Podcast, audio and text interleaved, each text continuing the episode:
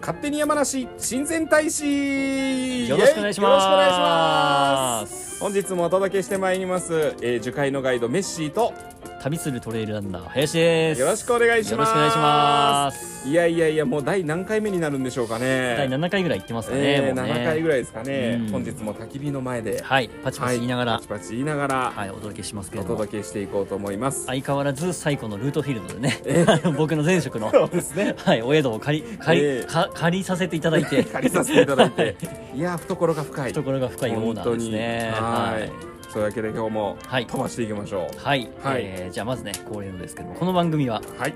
えー山梨が好きすぎて山梨に移住してきた2人がですね、えー山梨の魅力をもっともっと知っていただきたいということで、えー始めました、えーはい勝手に山梨親善大使」という番組でございます。ございますはいで今週ははい、今週のテーマですけれども、はいはいえー今週はですね、えー山梨市笛吹市甲州市というね、えまあ、なかなか県外の人には知られていないー、そうですねまあ、マニアックな場所になるかもしれないんですけども、はいはい意外と聞くとあそんなとこあったよねみたいな感じの場所をちょっと紹介できたらなと。思いお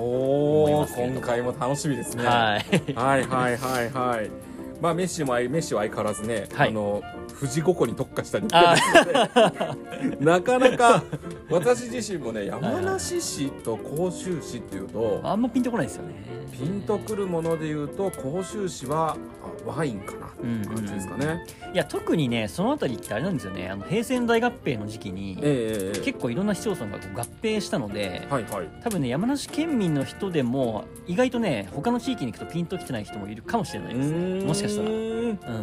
らあそうですかそうなんですよね。はいはい私が紹介できるのはもう一つだけネタを、はいえーご用意してますんでじゃあメッシーさんからどうぞ。あー私から はいメッシーがねもうやっぱりこの地域でどうしても紹介したいのはですね、えー富士河口湖町にがっつり隣接しているはい地域になりますけど、はい笛吹市はいにありますうん芦川町という場所ですねうんはかつてはあの芦川村と呼ばれていた地域で、い。えーっとねもうそれはそれは昔々の風景がうん残るなんて言えばいいんでしょうね山里っていうんでしょううかんね、うんうん超山あい渓谷の中にうんえぽつりぽつりと民家が建っているっていうような、ポツンと一軒家に出てきそうな地域ですうんうね、んはいここがね、まあ、古民家とかもすごく立ち並んでますし、うんはいはいキャンプ場なんかもいいですし、うん最近のおすすめスポットでいうとね、うんえっ、といつかな2年ぐらい前にオープンしたと思いますけど、うん富士山ツインテラスだったかな富士山ツインテラスかな、うんうんご存知ですあれ去年じゃなかったでしたっけ去年ですかあオープンしたすごのい綺麗なテラスですそうですねはいはいはいはいま山のだ中結ず構っと走っていくと、めちゃくちゃ新しいですねあそこめちはゃくちゃ新しい行ったことありますありますよもちろあんありのねま走すってますからかねあそうですよね トレイルランナーですからねそうですよはい、振動峠っていうところからね、うんね綺麗に富士山が見えますよね、うん他に何もないっていうのがちょっとあれですけどね、うん まあまあまあまあま景色をあ見逆にそれがねそうですうんね、うはいんいいんじゃないですかいいんねじゃないかなと思いますね、あとはねぜひ訪れていただきたいスポットがもう一個ありまして、はい芦川町はですね、うんスズランが有名なんですああーはいはいはいはいはい、芦川町のすずらん畑っていうので調べてもらうと分かるんですけど、えっ、とね日本すずらんって言ってもう超ちっちゃいお花ですうんうん超可憐うんな花がもう一面にぷわっと咲き誇ってういんるうんっていうスポットがあってですね、うんこれがいつなのかな5月とかうん春の盛りってイメージがありますけどうね、んそんな頃にうんうんなってますね、まああの辺スズラン峠っていう峠があるぐらいですからねそうですねまあまあおそららく多いんだろうなっていうイメージはありましたけどく地名になるぐらいです 地からね名になるぐらいですからね そうなんですよ。うんだからあの確かね、きえっ、と県の記念物とかに指定されてますかねう。んはい、あれだけの数のスズランが群生している野生のものがね、うんっていう場所はめったにないので、うんこれもぜひ県の価値ありってうん感なじるでほすどいいですねはーい。ただドライブするのにも気持ちのういいん景色でございます。まあ多分ね県外の人からしてみたらほぼほぼ初耳の地名だと思いますけそどうでねしょう足ね川っていうねどこだよっていうね足川もうこれからね、 だんだんこれから盛り上がっていくんじゃないかなっていうような地域ですね。まだまだあの下火うんうんうんまあでもね今が秘境って感じですうね。んまあ、川口湖だったり甲府だったり、まあ、そういううんあうんうんの、まあ、いわばベタな観光地山梨の観光地に飽きた方をねそうですそういっね。たちょっとね、えーはい次の段階のええマニアックな場所に足を運んでみるのもいいと思いますね。いいんじゃないかなと。まあちなみに今、あのルートフィールド的にねはい古民家でお宿になっているようなところもね、うんうんいくあつりまかすねどんどんオープンしてってますから、うん若い力がどんどんうん頑張ってる地域なんで、ぜひぜそうでひす行ねっていただきたい。はいまあ、でも古民家といったらルートフィールドに来てほしいそでうすでけすどね。も、はいはいはい。そうそうそう。こんだけお世話になっておいて、ね、そうですよえー他の古民家紹介しづらいでしょ。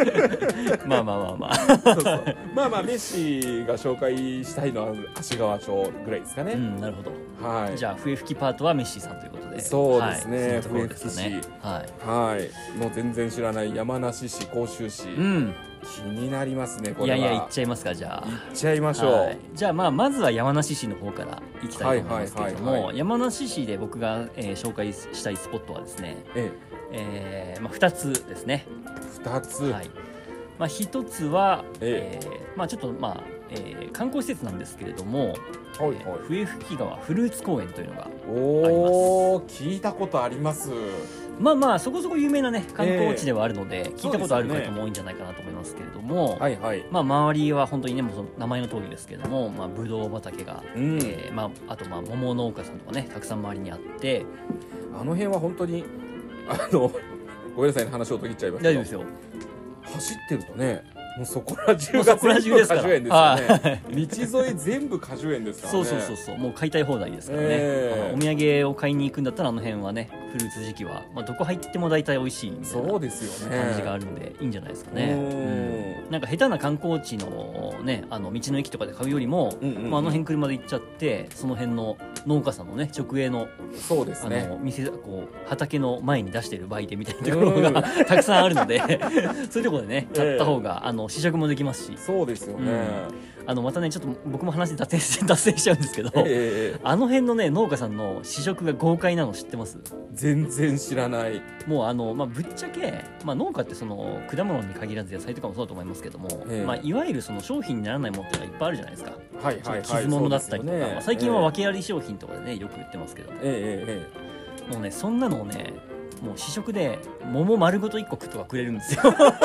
食べてみてみたいな感じでえマジいいや食えねえしみたいなやそんなんなんですね まあうまいんですけどそへえんな感じなのでねぜひちょっええとあの辺はね行ってほしいんですけれども。あーいいなーそうでフルーツ公園っていうのは何かっていうと、はいはいえーまあ、いろんな複合施設ですね、うんえーとまあ、レストランがありのカフェがありの、うん、えーアスレチックがありの、うんえーあとなんですかね、まあ、噴水とかね子供が遊ぶようなところがありの浸水公園ありのは、はいお花畑がありの、おおはい、そして何よりも極みつけがですねあのフルーツ公園というところがえ新日本三大夜景の一つに選ばれてましえておフおルーツ公園の、えー夜ですね、はいはいはいえーそのところから、えー見下ろす甲府盆地の夜景というのが、まあ、うん甲府の回でもね夜景の話しましたけれどもこれがね素晴らしいんですよ。素晴らしいもうフルーツ公園といえば夜景と言っても過言ではないぐらいあーそうですか、はい、もう素晴らしい場所なのでぜひ、ね、じゃあもう本当にあれですね朝から晩までいられるいや本当そうだと思いますよそんな感じですね、うんでしかも今僕山梨市って言いましたけれども、えまあまあ甲府からそんなに遠くもないので、まあ、うんうん甲府をちょっとねこうぶらっと観光して、えうんまあ、もう半日ないしもう一日何しようかなってなった時にとりあえずフルーツ公園行っとけば、まあまあ間違いないんじゃない、なるまあ、ちょっとねあのね今までもこう北斗市とか美濃部とかええいろんないいところ紹介しましたけれども、はいやっぱり若干やっぱ離れてるんですよね。ほどねそうですうねん、県内でももやっぱり1時間とか1時間半かかっちゃうぐらい離れているので、はいはい、まあ、観光で来られる方にはねそ全然いいんでしょうけども、えまあ、ちょっと甲府のついでにどっかもう一箇所寄りたいなっていう方にはフルーツ公園ぜひえそうですねおおすすすすめめでですすね、、はいいなあ、ですねそうメッシーはねフルーツアレルギーで食べられないそうなんですよからねそうなんですよ。フルーツ関係に弱くてですいやね。山梨に住んでおきながそうらなもんうです非常にもったいないですけどもそうなんですよかわいそうですけどねかわいそうですよね。自分でも思いますもんね。食べたい。うん今の話聞いて試食で桃焼き食べたい。食べたいなあ。はい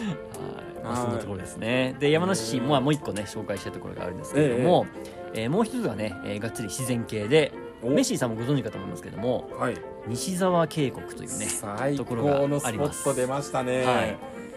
まあ、ここもですね、まあ、普通に景観美として有名なんですけれども、ええまあ、おそらく一番あの賑わうのが紅葉シーズンじゃないかなと思いますね。そうですねん、圧巻ですね圧巻です。紅葉の時期の西沢渓谷私そもうねですね。行っちゃいましたねあ行きました。これはねうんえー、3度ほど行ってますあ、本当ですか。 はい、伺さっすてがます。実はこれ山梨に住む前、静はいはいはいは岡いに住んでいた時にも遊びに来ました、ねあー、そうですか。それが初めてですね。うんこっちに来てから2回行きましたけど、うんうんうん素晴らしいですうんね。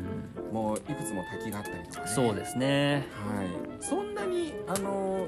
トレッキングルートみたいになってますけど、んちゃんと整備されてるんでね。そうですね。比較的あの歩きやすい、うんハイキングぐらいな感じで行けると思います。そうですよね。はいちょっとお散歩みたいなノリでもね、うん、全然行けちゃうようなそうですね。感じだし、途中で折り返しても、そうですね。ちょっと見るだけでももう十分美しいですからねう。んうんですね。はい。まあ、あとルートもいくつかあるので、まあ、がっつり半日トレッキングしたい人も、うんうんうんうんあのいいと思いますしちょっとね車止めてぶらっと散歩するぐらいの、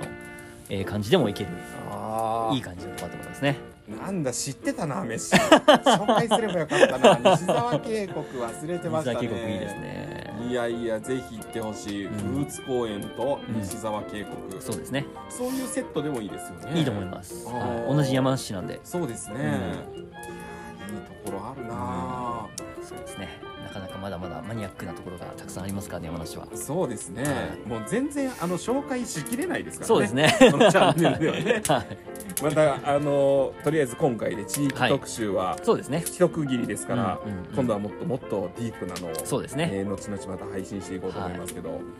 ではでははいそしもうて一つのそして地域最後甲州市ですねこれがメッシ全然わかんないですねいや甲州市はね意外とあるんですよあそうですか意外とあるんです甲州市というとメッシのイメージはさっきも言った通り、うんワイン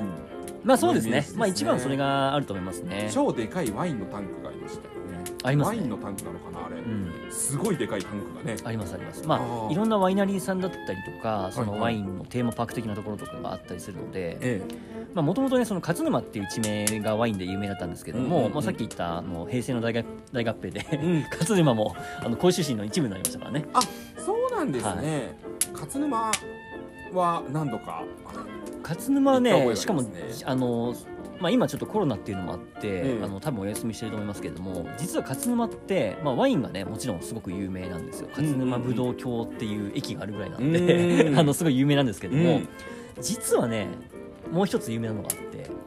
勝沼の朝市って知ってます、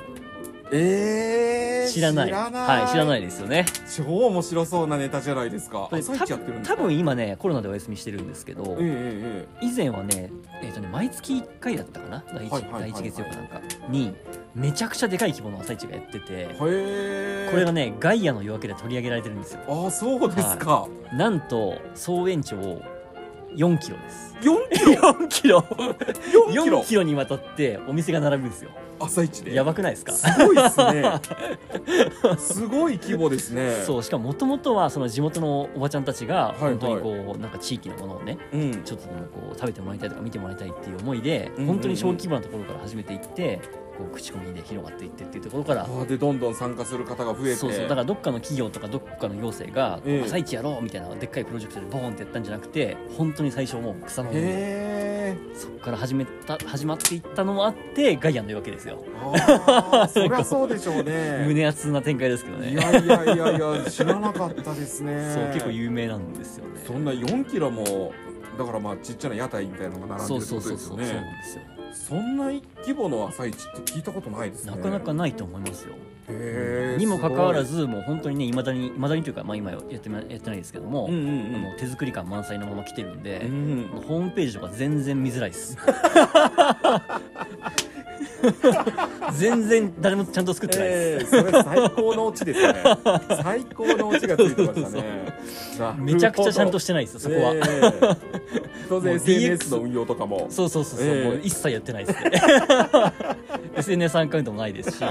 DX なんですかみたいな、ええデラックスですかみたいな感じの、はいそんな感じすのごいな運営をしてますけどもへーいやぜひ一度行ってみたいですね朝うん市、勝沼朝市ねちょっと復活したらね本当に僕もまた行きたいと思いますけどもおーすごいなそうあそんなのもありましてもうそれはそれは絶景でしょうね絶景ですねすごい絵本でし当ょうねに、うん普通にただ散歩するだけでも面白いと思いますよううんうんうんん知らなかったな何度か行ってるんですけどね、僕はあの勝沼はえっ、と趣味でね、はいオートバイに乗るんですけど、ああはいはいはいはいそのダートのレースがうんうん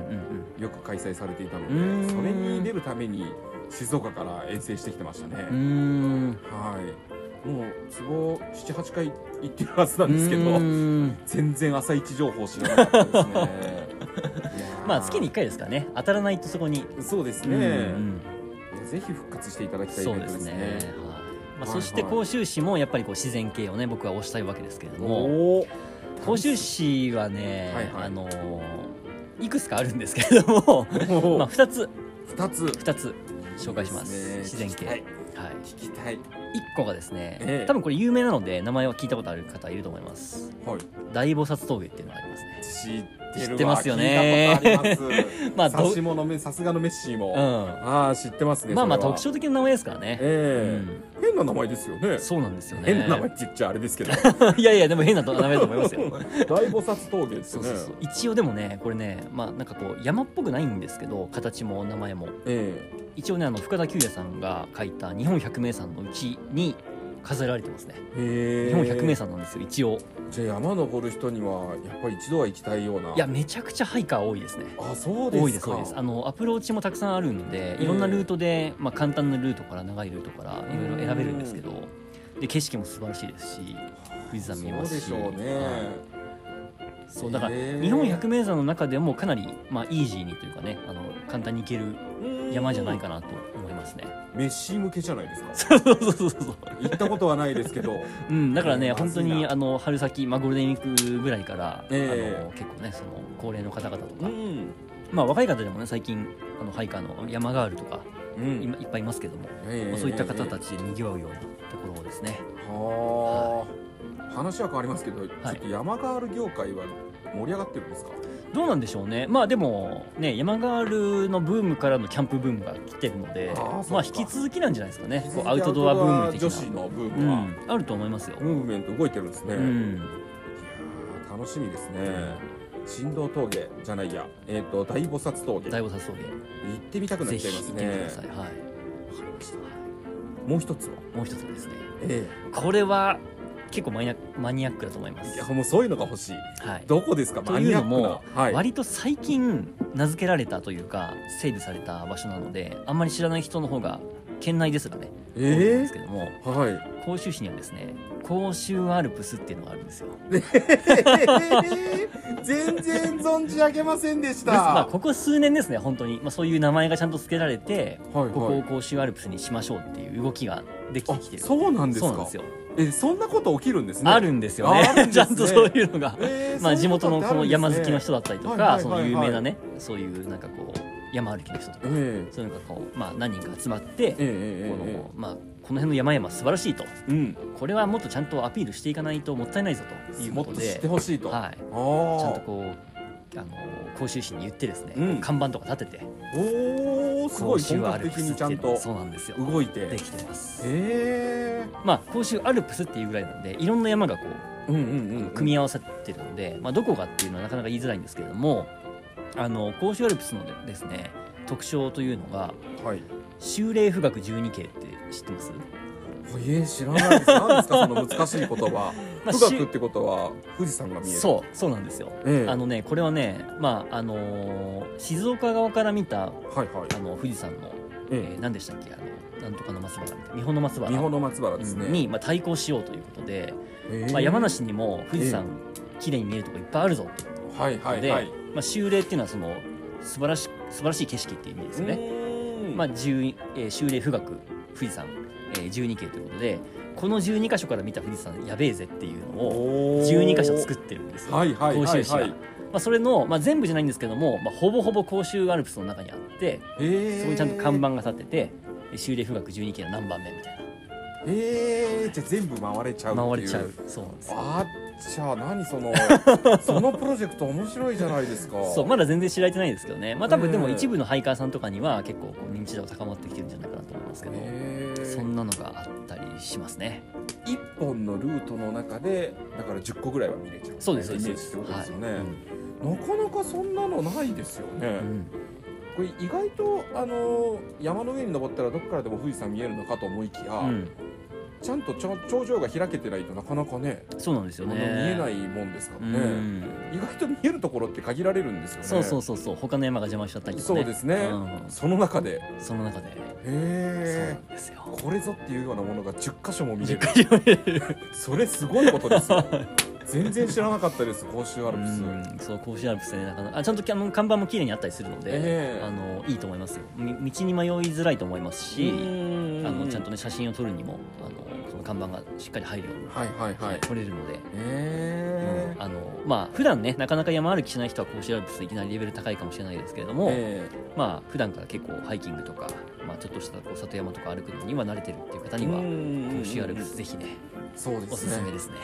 甲州アルプスきつそうだなと思ったら大菩薩峠大菩薩峠はまずね、いはい、サクッと行ってもらって、サクッと サクッとサクッとねいけるかな名刺サクッと大丈夫です大丈夫ですはい全然行きますあそうですかはいはい行ってみましょうねじゃあぜひねいい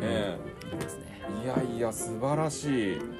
え他には何かありますか甲州市ですかねあとなんだまあえっ、とまああの辺山がねあの、え奥秩父からずっと連なってるのでまあたくさんあの県徳山とかね、はいはいはいえーあはとい国士ヶ岳とか、うんうんうんえーあと何でしたっけえーまあその辺りですねその あたりですはねいその辺りあがーああと大こ山の拳ヶ岳とかね拳ヶ岳はい、拳の辺っもていうのも聞いたことありますねうん、あの辺も結構有名でねうん、高いあの奥秩父からの、はいはいはいはいまあ、分水嶺って言ってねあの日本のまあい尾根とうんうんうん日本の屋根か、すよねうんと言われてますけれども、まあ、あの辺にこう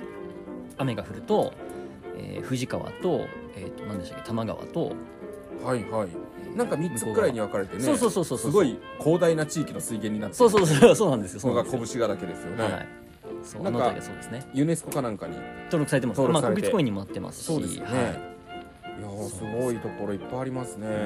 んいいとこありますねネッシーお話ししてて思い出しましたけどはい、甲州ワインビーフというのをはい聞いたことがありますけど、はいここのルートフィールドでも提供してますし、ええー何よりも僕がねもともとえそうですよ甲ね州ワンビーフを育てていたと いうなんと畜産業に携わっていた林ということでなかなかその、うんね、プロフィールないですよねあんまりうねんそうですね甲州ワインビーフっていうのは、はそいの甲州市のどこかでだけ、えー、と生産されているいやえっ、とまあ甲州っていうのはねそのもともと甲斐の国のまあなんていうかこの辺の総総称といいますか、いはいはい地域名ですよねそうでなすねので、はいまあ、甲州っていうのを、まあ、山梨ブランドみたいな感じでつけるところあのことが多いんですけれども、うんうんうんうんまあ甲州牛とかもあったりしますからねそうですね、はいまあ、そういう意味なので、まあ、甲州ってついてますけれども、まあ、ワインビーフはあの甲州市とは特に関係なく ああそうなんですか、、はいやー違ったのか そうなんですよ、えー、なんかあのワインの搾りかすそうですワそイうでンす作るのに使った搾りかすのこのブドウの皮とかを召し上がってらっしゃるそとうです餌に混ぜてっていうことですねおーなんか、い、い育ち ですよねそれは美味しくなりそうな感じがしますよねうんまあ地域ブランドの一つですねはいうんまあその辺もね一度召し上がったことがありますがはいあのはいすき焼きもメッシーさ んにねはいそ食うべでていすただいそうてですはい一度食べたことがありうんますが、まあその辺の食べ物情報もねゆくゆくしていくと思いますけどそうですね、はい今日も結構ななんだかんだでいいお時お間にな何って度ますかんだのででいい時間ですから ねあそろそろ締めていかないそとういでけすだないです、ね、んだんだんだんねこう時間伸びてますね 毎回さりげなくさりげなく我々またおしゃべりが楽しくなっちゃってね、はい、脱線に次ぐ脱線で、はとい、ちいうこょっととになってま今す週はじゃあこの辺で、ははいい終わりにしたいと思いますけれども、はいじゃあ一応最後にねまたあのこのラジオの、えー SNS アカウントというのもちゃんとありましてはいあんまりツイッターとかあのインスタグラム更新してないですけれども、ええ一応ありますので、えーこの概要欄にね貼っておきますので、はいえー、ツイッターやインスタグラムの方もご覧いただいて、えーもし質問とかご意見があれば DM も送っていただければねどしどしはい、どしどしはい、お待ちしておりまお待ちしておりますはいはいというわけで今週はこの辺りではいはいあ次週の予告次週はですね、ええまあもうすぐ春ですねということであそうですよはい、ねはい桜のシーズンですねそうそうそうまあ、山梨やっぱ自然豊かな場所なので、ええ桜のね名所というのもたくさんありますから、 そうですはねい、そのあたりを知ってはいお届けしたいと思いますその辺りをご紹介したいと思いますはいはいというわけでえー来週もぜひ、はいえーご視聴いただきたいと思います。はーいはいそれではまた来週お会いしましょう来週お会いしましょう。さようなら。